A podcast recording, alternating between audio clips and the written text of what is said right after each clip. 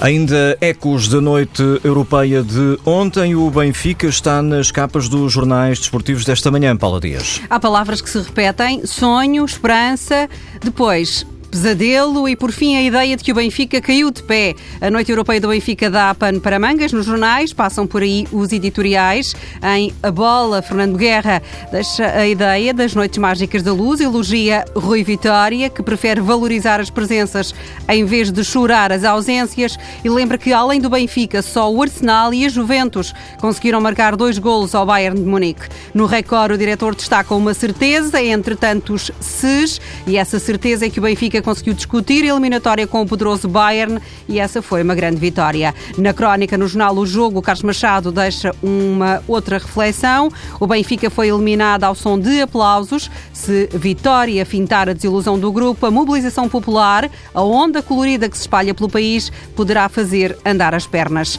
Em todos os desportivos, Raul Jiménez foi eleito o homem do jogo, carregou a esperança, voou como uma águia e foi ele que, ao marcar o primeiro golo, conquistou para para o Benfica o direito a sonhar.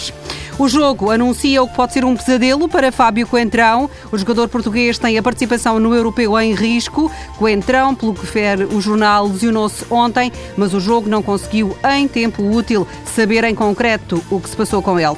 André Carrilho volta a ser assunto nos jornais. O peruano, que há cerca de um mês treina na academia em Alcochete para manter a forma, alinhou ontem pelo Sporting num jogo particular dos Júniores com o Pinhal Novense. Carrilho jogou 40 minutos, mas o Sporting perdeu por 1-0.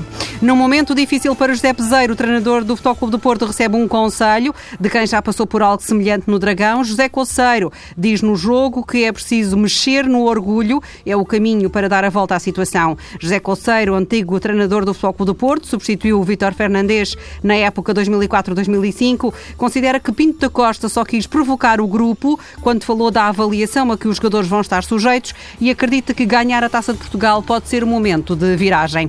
Regresso à Noite Europeia do Futebol, porque os jornais, um pouco por todo o lado, ainda não conseguiram acordar do espanto. O Super Barcelona despediu-se da Liga dos Campeões à custa de uma derrota em Madrid com o Atlético. O Barça andou perdido, escreve o Mundo Deportivo, que também culpa o árbitro porque não marcou um penalti em favor do Barcelona. O diário Sport também aponta o dedo ao árbitro e diz que a arbitragem e Griezmann eliminaram o Barcelona. Em Itália, a Gazeta dello Sport fala num terremoto. Messi vai para casa.